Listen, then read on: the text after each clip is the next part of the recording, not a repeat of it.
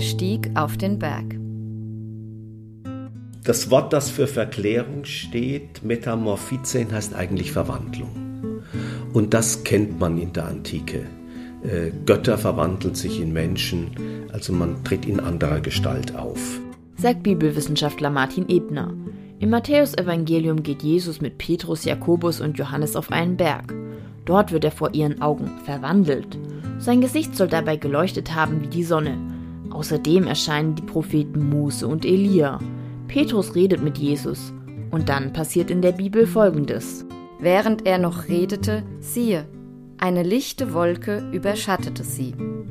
Und siehe, eine Stimme aus den Wolken sprach, Dieser ist mein geliebter Sohn, an dem ich Wohlgefallen gefunden habe. Hört auf ihn. Und als die Schüler hörten, fielen sie auf ihr Gesicht und fürchteten sich sehr.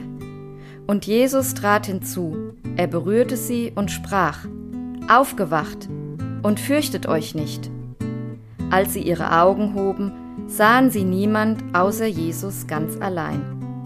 Und als sie hinabstiegen vom Berg, trug ihnen Jesus auf, indem er sprach, Niemandem sagt die Vision, bis der Menschensohn aus Toten auferweckt worden ist. Bibelwissenschaftler Martin Ebner ordnet die Erzählung ein. Was man in der Verklärungsgeschichte sieht, ist, wie Jesus wirklich ist, wer Jesus wirklich ist oder wie er von Gott gedacht ist. Das ist auch das zentrale Element der Geschichte. Über diesen Jesus sagt die Gottesstimme, auf den müsst ihr hören. Der sagt euch, wie das Leben geht.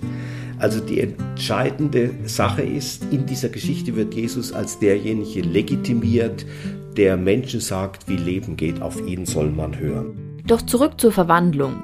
Diese spielt auch heute noch eine große Rolle. Also es gibt solche Verwandlungsszenen in unserem eigenen Leben, wo wir spüren, wer wir eigentlich sind, wer wir eigentlich sein möchten und was wirkliches Glück ist. Davon erzählt diese Geschichte. Diese Verwandlung kann ganz unterschiedliche Ursachen haben ein Umzug, die Geburt eines Kindes oder auch ein ganz neuer Job. Mit einem Jobwechsel oder genauer gesagt einem Berufswechsel kennt sich Kerstin Vierhock aus. Sie ist Geschäftsführerin Operatives bei der Agentur für Arbeit in Würzburg und damit auch für den Bereich Umschulungen zuständig. Oft sind die für Menschen mit vielen Unsicherheiten verbunden. Und doch gibt es auch viele Positivbeispiele wir haben ganz viele positive Erlebnisse, also das schaffen ja ganz viele. Ähm, insbesondere ist es so, dass das Alter überhaupt keine Rolle spielt. Also wir haben Umschüler, äh, die sind Anfang 20 nach einer Erstausbildung und einer äh, Zeit, äh, in der sie schon berufstätig waren, bis hin zu Ende 50. Veränderung ist also immer möglich. Diejenigen, die wechseln möchten, sollten sich aber auch darüber Gedanken machen, ob der Job ihren Neigungen und Fähigkeiten entspricht.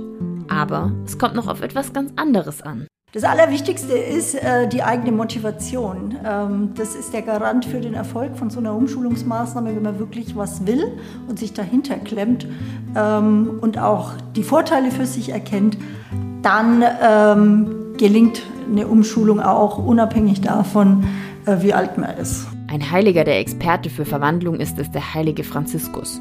Er war wohlhabend und hat alles für ein einfaches Leben aufgegeben. Ein Berg in unserer Region, auf dem man das gut erfahren kann, ist der Stollberg bei Hantal im Landkreis Schweinfurt. Am Fuß des Berges geht der Franziskusweg vorbei.